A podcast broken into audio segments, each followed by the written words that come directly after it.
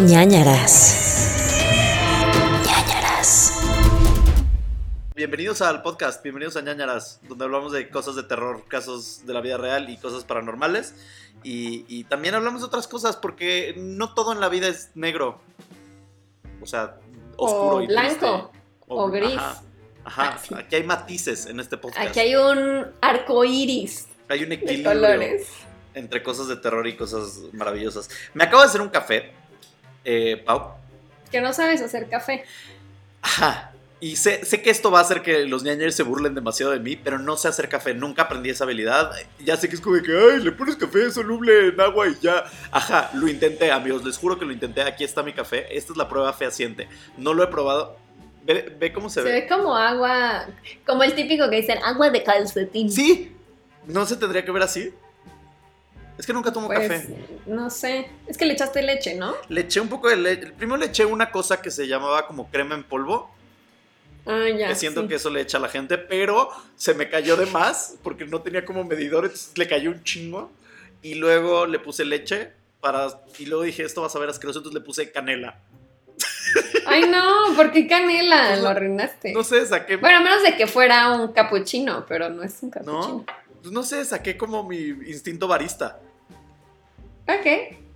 A lo mejor no está tan mal. ¿De dónde viene la frase agua de calcetín? Ah, no está Está nada horrible, bueno. ¿verdad? ¿Sabes qué pasa? Que creo Sí, que. no. ¿por, qué, por qué los cafés lo- Está muy. a- Tal vez tienes que invertir en un café de esos como super premium. Aunque sean solubles, hay unos como muy mamones Tengo que saben El que usé era como. No sé qué marca de café, selecto o premium o una cosa así. Ah, café de Veracruz. Entonces, Y- ajá. te tienes que echar más café, no sé. Pero sabe mucho agua, o sea, es muy como aguado. Así es el café, no- es que nunca tomo café, ese es mi problema. Pues es que yo soy team té, Yo también. entonces casi no tomo café. Pero en el, acabamos de grabar los Ay, expedientes. no sabía que eras team té. Ay, sí, Team es que casi nadie es team té. Y té, Claro que sí, ¿no ves que todos los episodios me tomo mi té? Sobre todo en los expedientes secretos. Sí, pero pensé que andabas malito de la panza. No, ¿verdad? me fascina. Diario me echo mi tecito verde. Me encanta. Ay, yo también, para el antioxidante. Mm, Es bueno, es y bueno. te ayuda a bajar de peso, es una maravilla. Em, Sí. Pero sí, entonces no, no sé hacer café, amigos. Esa es una de mis debilidades más Ok, fuertes. pues no vuelvas a tomar. Ya sé, no, no creo Café. volverlo a hacer, pero. ¿No te acuerdas cuando vino Yayo que también le hice un café asqueroso? Sí, dijo, "Oh, qué asco. ¿qué es esto?". Caray. Pero pues es que mis ¿Qué ca- te dijo? Nunca tomas café, ¿verdad? Oye, esta semana hubo un montón de, bueno, no un montón, pero una noticia súper importante Ajá. que tenemos que hablar sobre ella. Cuando vean esto ya lleva un rato, porque esto Sí lo quiero, grabamos antes. sí quiero que me cuentes pero porque la de yo los no, ovnis. yo no sé nada y siento que tú lo compartiste y todo, entonces quiero saber todo. O sea, tampoco creas que soy muy experta en el tema. Simplemente es que el Pentágono. O sea, habían unos videos desde. Uno era creo que del 2004 y el otro de- los otros dos de 2015. Y los grabó la, los militares es- estadounidenses. Y. Y pues, o sea, iban como los pilotos en sus naves y de repente, en sus aviones, pues, y de repente como que sale una, como unas bolitas o como unas balas, así como metálicas, que como que están como cerca del avión y como que se mueven en chinga así súper, súper rápido. Y entonces, o sea, como que cuando lo grabaron los pilotos, de hecho dicen como de que, no, pues parece que están jugando con nosotros. O sea, no es de que de repente una cosa que se movió y ya, sino como que regresaba y como que volaba ahí alrededor de los aviones. Y este, y grabaron estos videos que ya estaban desde hace mucho tiempo en internet y así. Eh, pero apenas esta semana eh, el Pentágono eh, reveló que pues sí son considerados ovnis. Que, o sea, es que el otro día de hecho lo publiqué y alguien me puso en Twitter, no es cierto, no son ovnis, no saben qué son. Y yo, a ver, ovni es objeto volador no identificado. No son aliens. No significa que es una nave extraterrestre Ajá. son objetos voladores no identificados y eh, pues la verdad es que el Pentágono no sabe qué son. O sea, dicen que definitivamente debe de ser como tecnología no de este mundo, no quiero decir extraterrestre, para no decir estos son aliens, pero no, no, no saben de dónde salió ese tipo de tecnología como para tener una microbalita. No, no micro, porque sí, Será como, no sé de qué tamaño ¿Podrá ser un dron? pues, sí se ve grande.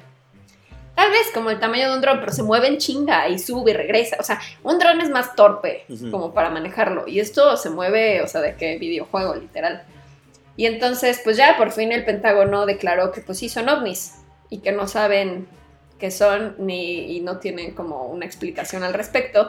Entonces esto eh, pues lo están validando como pues que sí puede haber, o sea, existen los extraterrestres porque pues es tecnología que no conocemos al menos en la Tierra o al menos Estados Unidos no conoce. Pero mi pregunta Tal vez son de China o tal vez son Exacto. rusos y, y es como están secretamente espiando a los gringos, no sé, pero pues, pues al menos el Pentágono sí los considera como algo que no es de su tecnología y que pues son ovnis. Mi pregunta aquí es, ¿por qué ahorita? Eso es lo mismo que se preguntó el maestro Jaime Maussan. ¡Ay, ver, ves! ¡Ay, me siento muy parte del legado! Me encanta decirle maestro. El Maussan. maestro, el sensei Este, Maussan. Nuestro sensei Maussan, les compartí un, un video que grabó Maussan este, la semana en la que se publicó esto de que el Pentágono eh, consideraba esto como ovnis.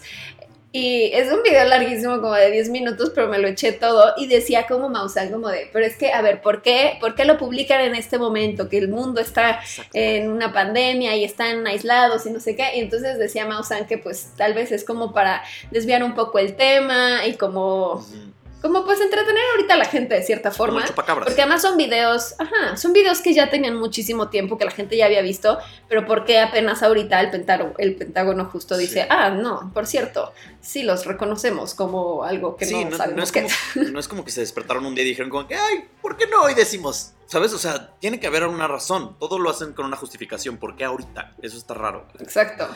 Y lo que decía Maussan, digo, es un video larguísimo, si pueden verlo, porque está interesante y como que eh, conecta algunos otros temas de ufología, pero al final su, su pensamiento es que pues esta pandemia definitivamente está haciendo como un cambio en la humanidad, no es como que, ay, ¿cuándo regresamos a la normalidad? No vamos a regresar a la normalidad, el mundo va a cambiar de cierta forma eh, por completo. Entonces, dice que, que pues tal vez cuando acabe esta pandemia es el momento idóneo en el que el gobierno de Estados Unidos, en este caso, eh, debería de intentar comunicarse eh, con seres extraterrestres y hacer un contacto porque decía que pues ya, ya han habido otros contactos anteriormente, como de Carl Sagan, que hace muchos años este, envió como un mensaje al espacio y que le contestaron este mensaje 27 años después en los eh, plantíos de, de Nazca, me parece. Entonces, o sea, como que dice, es, es hora de que vuelvan a hacer como este contacto para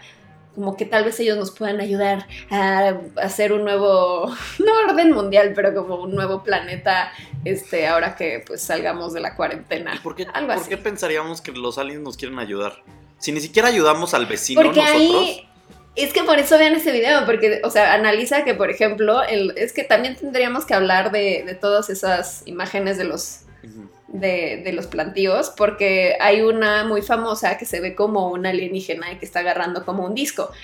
Y no sabía, pero dice que en ese disco hay como un mensaje en el cual este como que lo decodificaron y, y dice es como un mensaje diciendo que, que ellos nos vienen a ayudar y que quieren como prosperidad para el planeta y no sé qué y que no es muy tarde para el dolor y que recuperarnos y tal cosas así entonces tal vez era como un augurio de esto que pasaría y que nos pueden ayudar a salir adelante. No sé, No lo sé, Rick. pero está interesante. No lo sé, Rick. O sea, yo no quiero sonar a rednequero de Trump, pero es como Ajá. de que no quiero que vengan alienígenas a mi tierra. ¿Sabes? O sea, ¿Por qué no? Yo sí. porque, no- porque más vale malo conocido que bueno por conocer, Paola. Ok, No, sí, o sea, no sé. está bien. Porque, ajá, nunca sabe. O sea, yo también te puedo decir como de que, ay, sí. O sea, obviamente los españoles cuando colonizaron América fue como de que, ay, hola, este, venimos a ayudarles y traemos nuevas cosas. Pero Ajá. terminaron jodiendo todo el imperio azteca y miles de civilizaciones. Entonces, la historia nos ha demostrado que normalmente cuando alguien llega de otro lugar, no llega con muy buenas intenciones. Entonces, no sé. Está bien, entonces tú no crees en eso.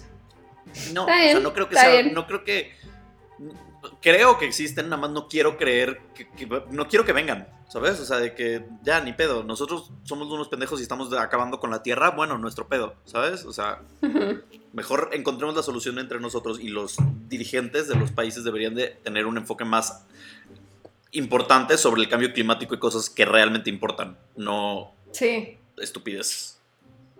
Creo yo. Bueno, lo que es un hecho es que el mundo va a cambiar, está cambiando y será un, un mundo muy diferente cuando acabe todo este tema de la pandemia. eh, o bueno, al menos disminuya el tema de la pandemia y, y pues que ahora el Pentágono sí admite que esas cosas son ovnis. Qué Muy interesante. Intensidad. Qué cosa, qué buen tema, me gustó. Oye, tengo otro tema, pero es que no sé si ya me estoy explayando demasiado. Expláyate, es tu podcast, vívelo. Pero es como nada más algo rápido que vi, que se me hizo interesante, que van a hacer un live desde la casa en la que se basaron para hacer el conjuro. Va a ser un live de 24 horas durante una semana. Nope. Nope. O sea, Ay, te iba a decir que lo viéramos. ¿me conoces, Paula? O sea, Yo ya estaba así de, ay, sí, mínimo un día sí lo quiero ver. lo voy a ver tipo cuando sea las 12 del día, lo voy a ver 5 minutos. Y ya, that's it. Imagínate que se me pasa por webcam el espíritu, no, mi ciela, no. No, Suficiente no, niño no, del hombro tengo como para estar ahí jugándole albergas otra vez. Bueno, si ustedes lo quieren ver, esto va a ser del 9 al 16 de mayo. Es gracias a The Dark Zone Network. Y, O sea, esta semana. y pues básicamente... Sí, exacto. Y entonces es, es como, les digo, o sea, van a estar grabando en esa casa durante toda la semana. Puedes, o sea, lo malo es que compras el, tu acceso. Puedes ver 24 horas, creo que era como 4 dólares 99, o eh, la semana completa te cuesta como 19 dólares 99. No. Este, y de hecho vive gente ahí, no sabía, pero sigue viviendo gente ahí. Son otros, o sea, a los que le pasó lo que vemos en teoría en la película, eh, eran unos que se llamaban la familia Perron, Ujú, Perron, Los perrones. este, pero ahorita viven otros que se llaman Heinzen, entonces como que, pues, eh, hicieron negocio y entonces, este, pues van a estar ellos también ahí, obviamente porque es su casa y como que, pues, enseñando, pero como, pues, dejando, obviamente, como las cámaras en ciertos puntos donde hay mucha actividad paranormal para que, pues, a lo mejor y las cámaras capten algo y también va a haber como invitada especial una de las sobrevivientes de la familia Perrón. ¿Qué? O sea, no ¿Por qué no regresarías? es un o sea, late night show. ¿sabes? O sea, ¿viste, ¿viste acaso la temporada de American Horror Story? Creo que era Roanoke. No, pero sí sé más o menos cuál es. De eso trata un poco, ¿sabes? O sea, que graban un reality en un en Roanoke y es como de que, dude, por, para, ¿con qué finalidad? ¿Sabes? Eh, no, gente, no, no. Pregúntense siempre eso antes de hacer una mala decisión. ¿Por, para, Por, con qué ¿Para finalidad? con qué finalidad? Literal. Eh, ¿Cuántas cosas nos podemos haber ahorrado en nuestras vidas si hubiéramos hecho esas tres preguntas? Y, Yo sé. y Vamos al after. ¿Por, para, ¿Con qué, con qué finalidad? nuevo lema de vida? No lo voy a ver. O tú cuéntanos. Bueno, no, no, ya tampoco lo voy a ver porque luego me va a dar miedo. Pero si alguien de ustedes lo ve, nos puede contar qué vio. Oye, em, yo te tengo que platicar de un eh, post que vi en el grupo de ñañers. Eh, Fue hace unas semanas, una cosa así, pero me Ok. traumó de por vida. Y quiero culpar a quien se- al responsable de esto, quiero culparte personalmente. ¿Por quien quiera que haya sido. Porque era un post que decía que si tú entre las, creo que eran las, entre las 2 y las 4 de la mañana o a las 3 de la mañana, una cosa así, ibas al baño y te, y te tomabas una foto en el espejo, como que muy cercano, en tu ojo, en tu retina del ojo, se podía ver la silueta de alguien más. Ay, no. ¿Y lo hiciste? No lo he hecho, pero entonces ahora que me estoy durmiendo súper tarde, como entre 3 de la mañana y 5 de la mañana, 2 de la mañana y así, antes de dormir voy y me lavo mi carita como ping-pong y me lavo mis dientes y me lavo eh, todo. Bueno, no, nada más la cara y los dientes. Y, y entonces me da pánico ahora porque me veo en el espejo y digo, no vaya a haber una silueta en, el, en la córnea porque lloro. ¿sabes? Pero luego me acuerdo que era como que tomando una foto, entonces no sé si nada más tiene que ver con la foto. El punto es que me ha traumado y llevo cuatro noches pensando en eso. Y entonces lo peor es que como me tengo que lavar la cara, me lavo la cara y entonces en este movimiento en donde me estoy lavando la cara en el lavabo, siempre ahí estoy pensando, cuando levante la cara va a haber una silueta de una mujer vestida de negro atrás de mí. Estoy seguro de eso. Entonces me tengo que lavar la cara y cuando tengo que voltear rapidísimo hacia arriba y voltear a todos lados y ya, y no hay nadie. Y es como que bien, Gerardo, lo lograste. Una noche más que no te atrapa la señora del baño, ¿sabes? Eh, Estoy pensando en la señora de Insidious. sí, ajá, así es más o menos la que tengo en mi mente. Y, y entonces gracias a quien sea que haya sido, porque me traumó. Y eh, no ha regresado el niño del hombro, pero seguramente ya está como de que, A punto. ajá, haciendo sus maletas para venirse de cuarentena conmigo. Yo también me traumé justo antes de que empezáramos a grabar. Estaba aquí viendo el grupo de ñañers y ahora yo sí lo voy a culpar porque lo acabo de ver. Se llama Rubén Ruiz González. Compartió un post en el que sale así como de Los Ángeles sí existen. Si no se hubiera movido la silla, le hubiera caído el techo encima. Y es un güey que está como en un bar, así como que un restaurante. Está, está como barriendo. Ya lo Y de repente se mueve una silla. Y entonces como de que pues el güey va a ver qué onda con la silla, que sí está creepy porque se movió la silla sola. Y de repente pues en teoría estás esperando a que se caiga el techo y te sale una mona ahí gritando como típico susto de los 90. Pero neta me saqué un sustazo que sí grité. Yo, ay no mames, ¿por qué hago esto?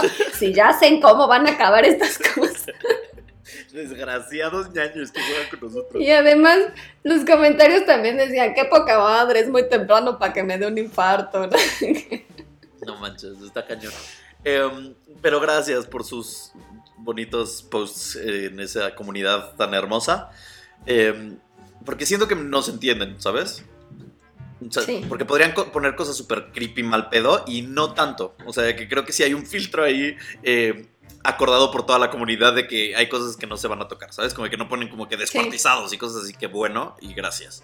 Antes de empezar, te quería eh, comentar también que este es el podcast favorito de Christopher Uckerman. No sé si lo sabías. ¿Desde hace cuánto no vemos a Christopher Uckerman? Salía en Rebelde, ¿no? Salía en Rebelde. eh, era Pero es que también salía en una novela de chiquito.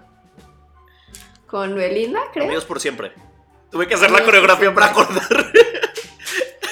Amigos por Porque siempre. tú y yo, amigos por Amigos por siempre. siempre. Ay, ¿por qué te sabes la coreografía? No lo sé. Me Porque me acuerdo que era eso y que aplaudías con. con ¿Ya sabes? Con brazo, antebrazo y. X.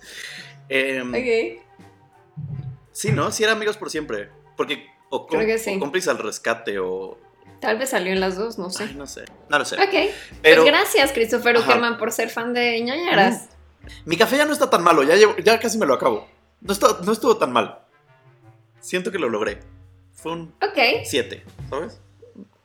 lo logramos. Lo logramos. Oye, ¿qué recomendaciones tenemos Yo esta semana? Eh, yo voy a recomendar una que estuve esperándote para que terminaras de ver y creo que nunca terminaste de ver. ¿Cuál? Lock and Key de Netflix. No, no la he acabado de ver. Y no sé si la voy a acabar de ver. O sea, porque como que al principio me estaba gustando y luego dije, ay, está muy, muy telenovelesca. Ajá, pero a mí me gustan esas cosas, entonces yo la disfruté. Se llama Lock and Key, gente, está en Netflix. Y trata sobre una familia que tiene una casa. El papá muere, en- no voy a spoilear cómo, pero con circunstancias extrañas de la vida. Entonces eh, la mamá y los tres hijos, sí, los tres hijos se van a vivir a la casa de la familia del papá, ¿no? Que es esta casa que se llama eh, Key House.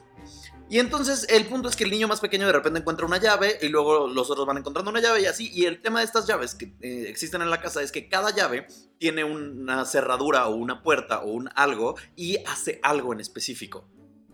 ¿No? Entonces hay una, por ejemplo, que te permite meterte al- a la mente de, de las personas. Hay otra que incendia cosas, o sea que puedes incendiar todo lo que se te ocurra con eso. Eh, hay otra que te permite volar, otra que te permite ser un fantasma. O sea, son como muchas llavecitas. Me gustaría la llave de ser un fantasma. Sí, pero el tema ahí es que si tú, o sea, porque cuando abres la del fantasma, te vuelve tu cuerpo como que se cae, como que te mueres.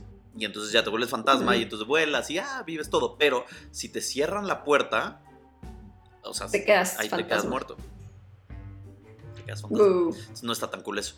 Em, pero entonces, está, a mí se me hace padre porque es como eh, algo de terror o suspenso o cosa sobrenatural para niños y para toda la familia en realidad. Sí tiene escenas un poco fuertes, o sea, tampoco es como para niños de 4 años o 5 años. Pero si eres un niño de 9, 10, yo creo que sí la podrías ver. O sea, de que, y si tus papás son muy relajados. Entonces, Pero ¿por qué le estás hablando a niños de 9 o 10 Ah. años que no deben escuchar este podcast? Ah, tienes un punto. Entonces, si tienes un hijo de 9, 10 o tienes un hermanito de 9 o 10, puedes decirle, tal vez, que la vea contigo. Y, ajá, a mí me hace feliz Lock and Key, Netflix, y seguramente va a haber una segunda temporada. Está basada en una novela gráfica. Sí, de Joe Hill, el hijo de Stephen King. Chequenla. Chéquenla. ¿Tú?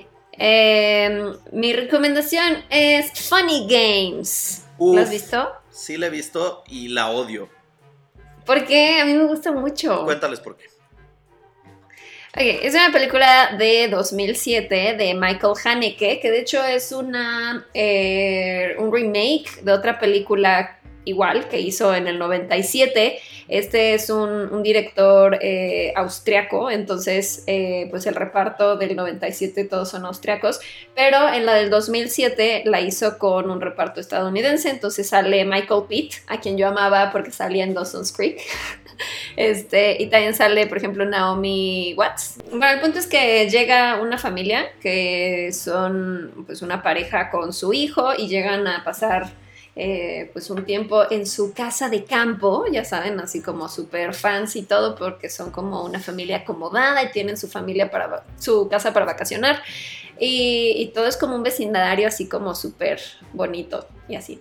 Y entonces de repente llegan dos eh, jóvenes extraños, uno de ellos es Michael Pitt y el otro, o sea, los dos son iguales, se parecen mucho, son güeritos, como de que acaban de llegar de ir a jugar golf y están así como vestidos súper, súper junior, Preppy. ya sabes. Ajá.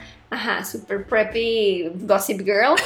y, y ya, y entonces eh, empiezan a pasar cosas muy eh, gore y como, o sea, lo- no sé, hay como tortura y hay como mucha violencia, pero este, de hecho estaba leyendo en, en el Wikipedia de Funny Games y dice, la película intenta alejar la realidad de la violencia del concepto naturalizado que se aprecia en las películas estadounidenses. No, no logro acabar de entender a qué se refiere esto, pero el punto es que sí, o sea, es como abordar la violencia desde un punto muy diferente a lo que normalmente se ve en las películas gringas de, de terror.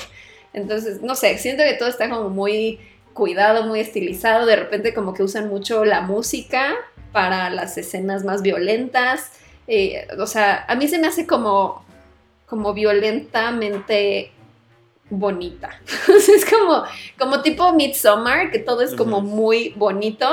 Si lo ves como de una estética así como de la fotografía y así, pero no deja de ser algo súper gore o súper violento.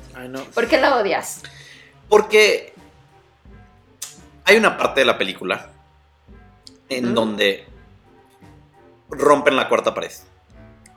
Y eso me pone de muy mal humor. Ah, eso sí no me gusta No. tampoco. Me da mucha No ansiedad. me acordaba de eso. Ajá, eso, esa, esa parte de la película hace que realmente me causa y me genera mucha ansiedad. Mucha. Demasiada. Porque eh, Pero también te, te está generando el que, o sea, al final tú estás viendo todo esto, estás siendo un cómplice. sí. Podemos spoilear, gente, es del 2007. Si no la han visto, tuvieron No, 13 no años. spoilers, no spoilers, para que la vean. Bueno, véanla, pero es que gente, de verdad, es que hay un punto donde es como. Es que no sé cómo explicarlo de una manera que no sea spoileable, pero. eh, es muy frustrante, es demasiado frustrante y me causa demasiada ansiedad esa eh, parte de la película y que es creo que ya casi el final. Porque ya llega un punto donde es como que, neta, neta, cabrón. O sea, tira todo a la basura para mí. O sea, o sea, ¿te enoja? me o- enoja, me pone muy mal esa película. Esa película. Me acuerdo que la vi y me frustró tanto que dije. ¿Qué, qué mierda? O sea, porque no es mala la. ¿Por qué? Por- por- A mí me gusta mucho. porque no, puedes, no puedes hacer eso, no puedes hacer lo que hacen en esa película. No es justo para un vidente. ¿Cómo se dice? Cinevidente, ¿no? Eh, para, un, para un Un público. Cinéfilo, un, ajá, Para un una espectador. audiencia. No es justo lo que hicieron en esa película. Entonces, Ok. Me molesta mucho esa película. Mucho. Bueno, ustedes véanla si no la han visto y ya nos dicen qué opinan sobre ella. Empecemos. Porque hoy va a durar el episodio como 5 horas, amigos. Tenemos casos Sí, amigos. chonchos. Tanto Pau como yo tenemos casones, mansiones. Y me explayé, me explayé mucho en el intro, entonces.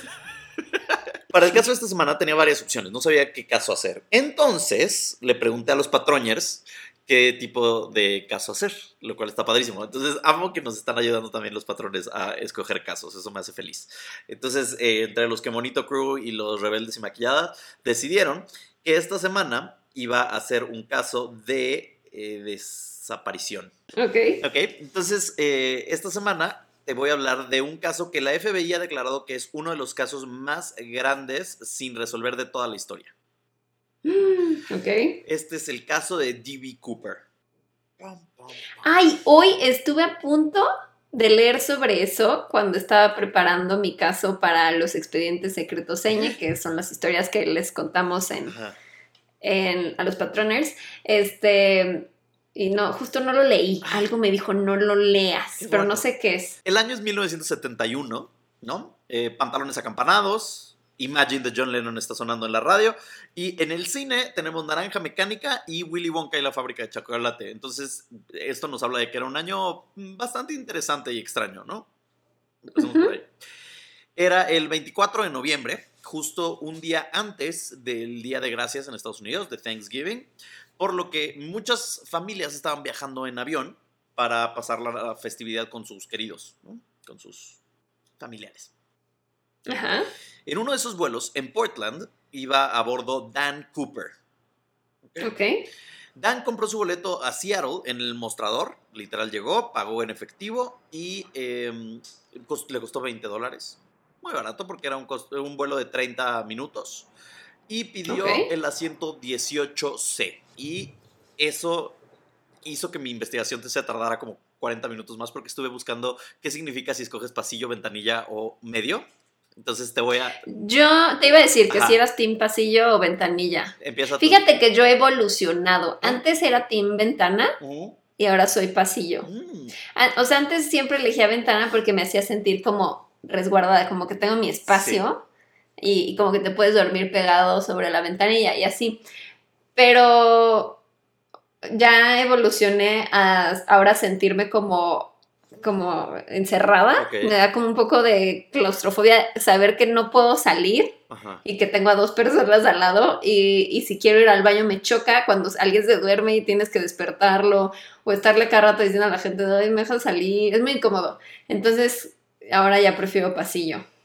Es muy interesante lo que dices. Te voy a explicar lo que. O sea, no hay muchos estudios al respecto. Si eliges ventanilla, según los artículos, es que eres una persona egoísta que le gusta tener el control de las cosas y eres más irritable. ¿no? Ok. Y, y la verdad es que Ajá. me enojé porque yo soy persona de ventanilla. Porque eres irritable. Ajá. Entonces dije como que, ah, estoy cumpliéndolo. Mi justificación es la siguiente, no es porque sea irritable y no es que sea una persona que no le gusta hablar con la gente ni nada, pero yo sufro o padezco de narcolepsia transportaria, que es cada vez que yo me trepo a un coche, a un camión, a un avión, a lo que sea, pueden ser 20 minutos y me da mucho sueño. Entonces, Ok. para mí es un- una paz tener la ventanilla porque tengo como recargarme y acostarme. ¿no? Y es mucho más cómodo para mí, por eso es. Pero al parecer no, al parecer soy un, me gusta el control de la cosa y soy egoísta. Y El control de la cosa. el control de todas las cosas y soy egoísta e irritable. Y si escoges pasillo, significa que eres una persona más social, que no, te- que no duermes mucho en los aviones y que eres más propenso a ser workaholic. Siento que antes era más la descripción que dices de pasillo, de ventanilla y ahora soy más pasillo. He evolucionado. Pero si escoges el de en medio, significa que eres una persona que no Nadie escoge el de en medio, eso es lo que quedó. Exacto. Entonces significa que eres una persona que no planea mucho las cosas y te da igual la vida, ¿no? Que tiene sentido en realidad.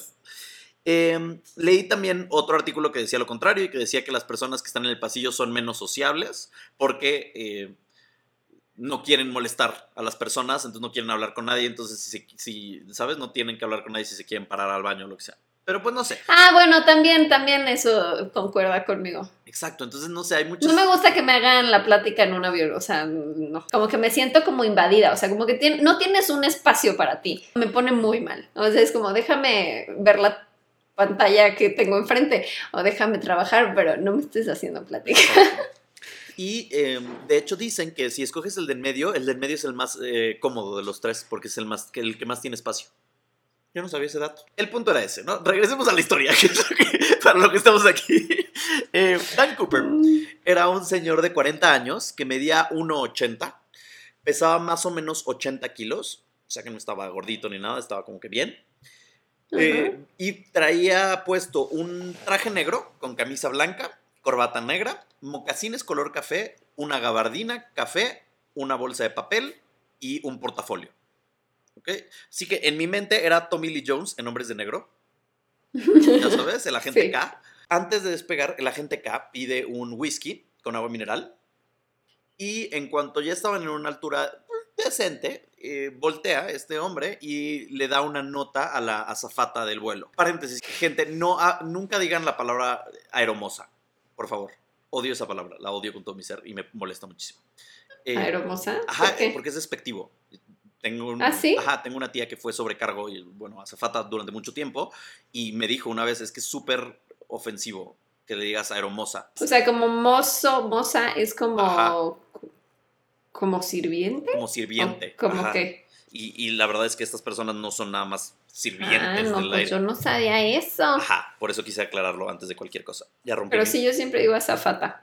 Ajá, azafato o sobrecargo son como las terminologías como más aceptadas y porque saben muchas Ah, o cosas. sobrecargo, sí. De hecho, sí, creo que más bien sobrecargo, sí. Que saben muchas cosas en realidad, ¿sabes? O sea, saben de qué hacer con, en una emergencia, saben de eh, cosas médicas, saben de presión de aire, o sea, saben un buen de cosas, no nada más saben cómo limpiar una mancha de Servir. café, ¿sabes? Y servir. Ajá, o servir juguito. El punto es que le pasa, eh, Tommy Lee Jones le pasa una nota a la sobrecargo de, de este vuelo que se llama Florence Schaffner. La sobrecargo la toma y la mete a su bolsa, le vale madres porque eran los 70, ¿sabes? Era muy común que la gente le tirara el pedo. Voltea el hombre de negro y le dice, hey, estaría bonito que checaras esa nota porque traigo una bomba. ¿No? Ajá. Ajá. Entonces Florence se saca de pedo y dice como de que, ok, entonces revisa la nota y en la nota está escrita a mano, en mi portafolio traigo una bomba, siéntate al lado de mí. X. Se sienta al lado de él. Cuando están sentados, ella le dice, bueno, ok, eh, quiero ver la bomba. Este hombre, Dan Cooper, ah, lo que hace es abre su portafolio, se lo enseña y entonces dentro del portafolio hay cuatro, no, ocho cilindros rojos con cables rojos y una batería conectada. Ujú. Entonces, lo más probable es que... ¿Y sí qué no pasó por la seguridad del aeropuerto? En 1971 no había seguridad. Ok. O sea, si podías comprar tu boleto en el mostrador por 20 dólares, no, no había tanta seguridad. no. O sea, era muy común que la gente pasara yo lo swag. Entonces, cuando cierra el portafolio, le voltea a ver a Florence y le dice, mija o nena o cualquier cosa que se dijera en los 70, no sé cómo se ya- les llamaban. eh, baby. Baby, A ver. hey baby. Eh, hey Missy, Missy, Missy era como setentero, Missy. Eh, quiero 22 mil dólares americanos en billetes de 20 en un morral. Quiero cuatro paracaídas y quiero un tanque de gasolina en Seattle para rellenar el combustible del avión cuando lleguemos. Y no quiero eh, chistecitos o completaré el trabajo. Cuatro paracaídas. Ajá. O sea, tenía tres ayudantes. Es lo que yo pensé al inicio, pero esto se pone aún más raro. ¿Y de dónde van a sacar el dinero? O sea, Ah, o sea, el punto es que cuando lleguen al aeropuerto de Seattle ya esté todas las cosas ahí. Ah, ya, ya, ya. Entonces, Ok, ajá. bueno, pues la sobrecargo, va a la cabina de pilotos y les dice lo que está pasando a los pilotos y regresa y el agente K cuando ya regresa, él ya trae lentes oscuros, como si le fuera a borrar la memoria con el nebulizador o como se llamará, ¿te acuerdas? Ajá. Ajá, bueno, entonces eh, ella le dice, ok, ya fui, ya están avisándole los pilotos a la torre de, vigilancia lo que está sucediendo y estamos viendo qué onda, ¿no? Em, los pilotos hacen una llamada a los demás pasajeros, que en ese, en ese momento había 36 pasajeros extra en el vuelo, y dicen, oigan, eh, hay una falla mecánica, entonces el vuelo va a demorar un poco en aterrizar y, este, pues, pedimos su paciencia. El presidente de la aerolínea termina diciendo, ¿sabes qué? Ok, el, la aerolínea es Northwest Orient. Y entonces dice, ok, autorizamos el, yo autorizo el pago de 200 mil dólares, háganle caso a este señor. El avión empieza a dar vueltas sobre Seattle durante dos horas hasta que la policía eh, le dice a los pilotos, sabes que ya tenemos lo que quiere, ya tenemos el tanque de gasolina, los cuatro paracaídas y además tenemos 200, los 200 mil dólares en el morral como los pidió, en billetes de 20, etc. Bueno, eh, le dice la sobrecargo a, a la gente K, le dice, oye, ¿sabes qué? Ya, tenem- ya tienen tus cosas, ya vamos a poder aterrizar. Y le dice, ah, ok, perfecto, ¿qué tipo de paracaídas? No, pues son paracaídas militares. No, no quiero esos paracaídas, quiero unos paracaídas de uso normal de, de escuela de paracaidismo. Ah, bueno, perfecto. Entonces hablan y reconsiguen esos paracaídas. En total, habían tres sobrecargos en este vuelo: Florence and the Machine, eh, Tina y Alice. Faye. Tina Fey y Cooper. Alice Cooper. Ah. Exacto. Eh, Alice era la mayor. Tina, que era la otra, se da cuenta que el hombre está muy. Pues como que conocía muy bien el terreno y conocía muchas cosas porque de repente volteó a ver a la ventanilla y dijo como, ay, mira, ese es El monte, no sé el qué. monte tal. Y entonces la sobrecarga le dijo, ah, sí, sí, sí. Y sí era. Entonces dijo como que, ah, este güey no es nada más así casual, este güey sí sabe de lo que está haciendo. Dice, dijo Tina que él siempre estuvo tranquilo durante todo esto, siempre fue muy amable con todos, nunca le faltó el respeto a nadie, nunca se portó grosero ni agresivo, nada. En lo que pasaba todo esto, él se pidió otro whisky, ¿no? Entonces le trajeron su otro whisky con agua mineral, lo pagó en ese momento, lo que tenía que ser, hasta le dijo quédate con el cambio, no pasa nada, y les preguntó a los de a la de tripulación, oigan, ¿quieren que cuando lleguemos a Seattle, ustedes ya comieron? Si no, hay que pedirles también comida a los de la policía para ustedes. Ay, sí. Así, o sea, que el la mejor persona del mundo, o sea, súper lindo, súper, súper lindo.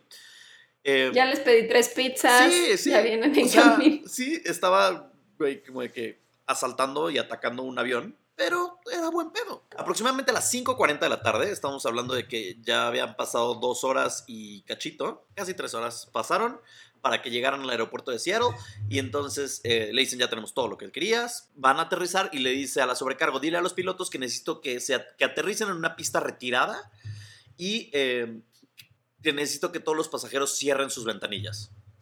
Y entonces como que se quedan así, ¿para qué? Y entonces después dicen, "Ah, era eso porque él no quería que hubiera francotiradores y le dispararan. Entonces, para que no hubiera Mm. visibilidad por fuera, cierran todas sus ventanillas.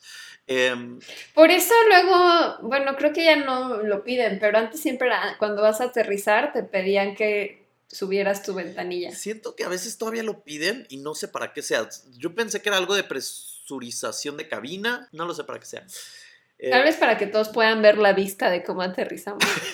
No, yo siento que es algo de la presión de la cabina. Bueno, eh, se acerca el operador de la aerolínea, se acerca caminando al avión, ya aterrizaron, y eh, se acerca a la parte de atrás del avión. En la parte de atrás del avión existe una compuerta que se abre y tiene unas escaleritas. ¿Ok? Eso es importante. Eh, se acerca a esa parte y entonces se abren las, la compuerta, se abren las escaleritas, sale Tina, la sobrecargo Tina, y entonces le da a este operador, le da el morral con el dinero, le da los paracaídas y, este, y le dice, ahí está el camión con la gasolina para que recarguemos, ¿no? Entonces Tina se lo lleva a Dan Cooper, Dan Cooper lo revisa y dice, perfecto, estamos bien, recarguen el avión porque necesitamos, vamos a necesitar gasolina para lo siguiente, para mi siguiente truco. Este... eh, Dan Cooper en ese momento voltea con la sobrecarga y le dice, ya puedes bajar a todos los pasajeros. Se bajan los 36 pasajeros y le dice, las únicas personas que necesito que se queden eh, son cuatro ¿De personas. dónde salió el avión originalmente? De Portland, Oregon. Ok. Bueno, eh, el punto es que se va a la cabina y les dice a los pilotos, eh, vamos a tener una nueva ruta, ahorita que se está cargando la gasolina, vamos a ir a la Ciudad de México. Ahora. Ok. Y entonces, eh, dice, además de eso, necesito que vayan a una velocidad eh, muy lenta, pero que no, esto no genere problemas con el avión. Entonces necesito que vayan a 185 kilómetros por hora y tienen que mantener el avión a 3.000 pies de altura, no, 3.000 metros de altura, que es bastante bajo. eh, y las alas tienen que estar a 15 grados y tienen que estar las llantas eh, de aterrizaje fuera todo el, todo el tiempo y la puerta trasera también tiene que mantenerse abierta con la cabina totalmente despresurizada. Entonces, pues esto te dice que es un güey que sí sabía de lo que hablaba, ¿no? Y se sabía qué pedo. Sí. Era como Tom Cruise a punto de hacer su próximo stunt. Sí, sí, sí, sí. sí, de aventarse de un avión o algo así. Ajá. Y entonces los pilotos le dicen, bueno, pero el pedo es que con la gasolina que tenemos y que estamos recargando, pero con todas estas especificaciones que nos piden, no vamos a llegar a Ciudad de México jamás. Entonces, eh, necesitamos recargar en otro punto. Entonces le dice, bueno, ok, hagamos otra parada, ¿dónde quieres? Y el piloto le dice, hagamos la parada en Reno, en Nevada, ¿no? Ujú. Eh, y este güey le dice, órale, va, va, tú escoge la ruta que tú quieras. Eran las 7.40 de la noche, cuando despega Ujú. una vez más el avión, con cinco personas. Entonces, eh, está Dan Cooper, ¿no? En la cabina de pasajeros. Y, en, eh, y luego está el piloto y el copiloto, que se llaman William, los dos. Uno es William Scott y el otro es William Ratachask, Rata- Rataskowski. Ratatouille. Rataskowski como la modelo Ratatouille. Emily Ratajkowski. Eh, Tina, la sobre- una de las sobrecargos, ¿no? La que recibió las cosas y así. Y un ingeniero aéreo de nombre H.E. Anderson. Entonces, son las únicas cinco personas que vienen en este vuelo. Todos los demás ya se pudieron bajar, se pudieron ir a su casa. Florence y Alice se fueron a su casa. Despegan, 7.40 de la noche el avión, en camino a Reno, Nevada, para hacer su siguiente carga de gasolina.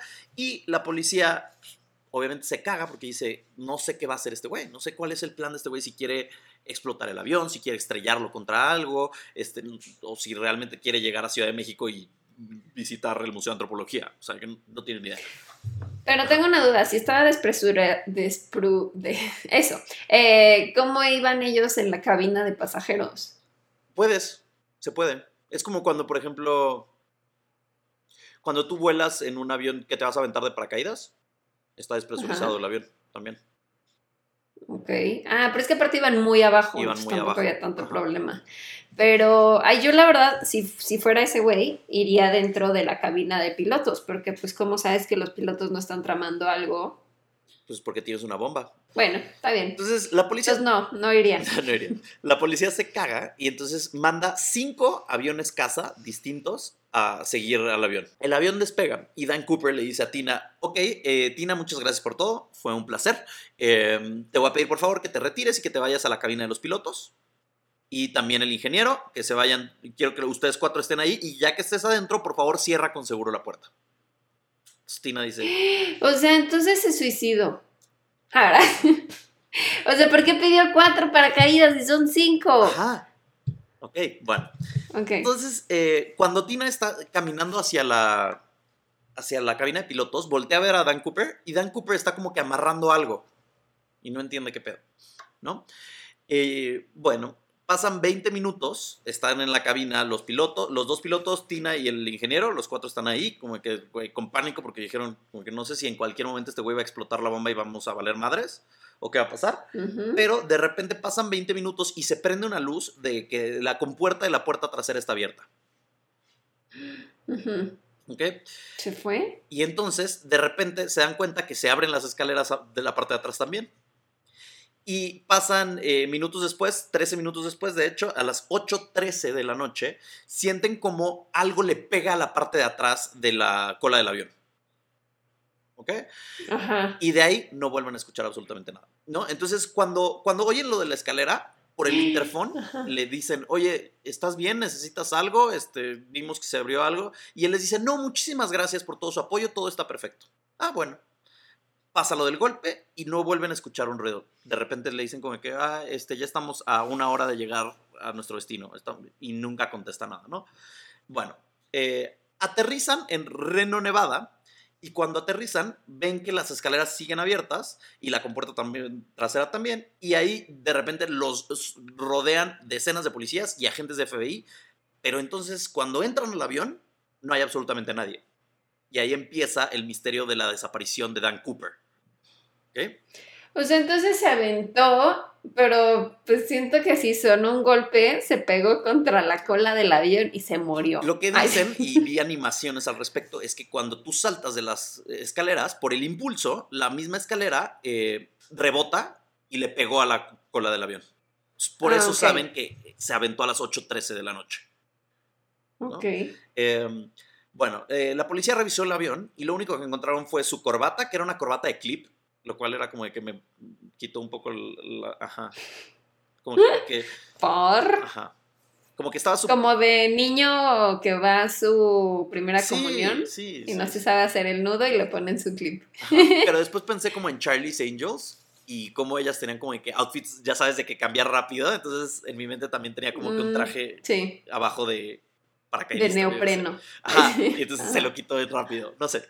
Eh, bueno, entonces encontraron su corbata de clip, encontraron un como clip de corbata, que son las cosas que le pones a la corbata como de decoración, Ujú. y, eh, eh, y encontraron dos de los paracaídas, de los cuales uno de los paracaídas estaba abierto eh, y estaba todo cortado. Lo que hizo fue cortar este paracaídas para usar las correas que tenía y demás cosas para adherirse el morral con el dinero al cuerpo, que es lo que vio Tina cuando estaba entrando a la cabina de pilotos. Ok. Entonces, ponte tú que se lo puso enfrente y luego atrás traía su paracaídas y, y este, y entonces, pues ahí está, ¿no? Dejó el otro Mm. paracaídas y, y ya está. Bueno, eh, tuvieron en total más de 800 sospechosos, incluyendo un D.B. Cooper, que era una persona que era un criminal y eventualmente como que dijeron, ah, pues tienen el mismo nombre o tienen un nombre similar, vamos- similar, vamos a ver qué onda, pero se dieron cuenta que no era porque, o sea, él no estaba ni siquiera cerca del donde se tomó el vuelo. Entonces, un, Ok. un periodista random de la vida escribe, se equivoca y dice como que, ah, sí, D.B. Cooper. Y entonces de ahí en adelante todo el mundo lo conoce como D.B. Cooper. Pero en realidad jamás se llamó D.B. Cooper, siempre fue Dan Cooper. Ujú. Pero pues eh, gracias a este... Pobre D.B. Cooper. Sí, exacto, ¿no? Bueno. Eh, checaron el área donde pudo haber caído después de que se aventara y, y, eh, y no pudieron definir como que el lugar exacto porque entre las condiciones del viento, entre que era de noche y entre que no sabían exactamente pues, la ruta que tomó el, el- el piloto, ¿no? Porque pudo haber estado dos kilómetros a la derecha. Entonces, y eso cambia todas las coordenadas. Fue medio imposible decir, ah, perfectamente aquí en este momento se aventó y caería aquí por este viento y así. O sea, era medio imposible. De los aviones caza que iban siguiendo al avión, todos, absolutamente todos dijeron, en ningún momento vimos que nadie se aventara del avión. Ok. pero también dijeron, pues estamos hablando que era de noche, el hombre estaba vestido totalmente de negro, estaba medio lloviendo, o sea, estaba lloviznando, y pues, en la oscuridad es imposible ver a alguien que sale de un avión, o sea, no hay cómo. Em, hicieron ¿Y el... ¿Por qué querían los paracaídas normales y no militares? Para no atraer atención. Pues no se sabe, o sea, no se sabe que... Pues deben de ser distintos, entonces probablemente él sabía utilizar un paracaídas común, pero no uno militar. Normal. o lo hizo para despistar a la policía. No, mm, mm. nadie sabe. Está jugando con mi mente. Sí, ese es el problema. Eh, hicieron, te digo que eh, el experimento, buscaron en el condado, los condados donde se supone que estaría, fueron meses de que cientos de agentes, cientos de policías, recorrieron cientos de kilómetros y miles de lugares y nunca encontraron absolutamente nada relevante. Eh, encontraron un cadáver, eso sí, pero era de una mujer adolescente que había, había sido secuestrada y asesinada ese mismo año. Ay, no. Entonces, eh, no encontraron a Dan Cooper, pero sí a esta pobre mujer, lo cual, Ujú. pues bueno, mínimo encontraron algo. Sirvió de algo esta búsqueda. Eh, y entonces dijeron, bueno, no está él, no está su paracaídas, no, no, no existe este hombre, ¿dónde está? ¿No? Entonces dijeron, bueno, los billetes, el dinero, el dinero lo marcaron con, lo- bueno, lo marcaron, pero tenían el número serial. Ajá. Ajá. Tenían el número de serial de cada uno de los billetes de Dan Cooper, ¿no? Que le habían dado. Entonces empezaron diciéndole a bancos, a casinos, lugares de apuesta y más empresas que les daban una recompensa si encontraban o si aparecía alguno de los billetes con estos números seriales. Nunca los encontraron. Luego salieron estos números seriales en la televisión. Los pusieron a la como que a la gente, que el público, si alguien encontraba unos billetes con estos números seriales, les iban a dar una recompensa. ¿No? Y nunca nadie. Jamás aparecieron. Pasaron ¿Qué nueve, nueve años de esto y en 1980 un niño iba caminando por un río en el estado de Washington y se encontró tres paquetes en una bolsa de papel, la bolsa de papel que traía este güey probablemente.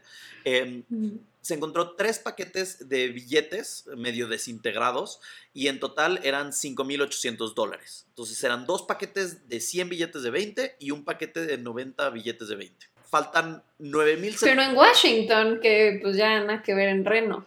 En Washington, el estado de Washington, no Washington, D.C. Ah, ya, ya, ya. No, Estaba pensando en. Washington, D.C. No, no, no, no, no, no, District of Columbia, Washington, Washington, que está literal colinda con el estado de, de Oregon y de ahí agarrar para Ciudad de México.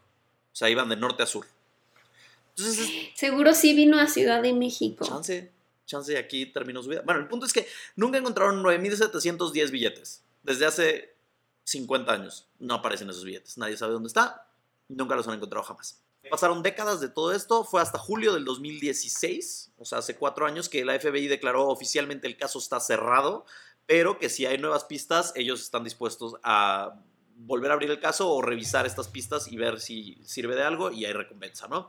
Ahora, algo bien cool es que tú te puedes meter, y yo no sabía esto, te puedes meter a la bóveda virtual de la FBI. ¿Sabías esto? Ah, sí.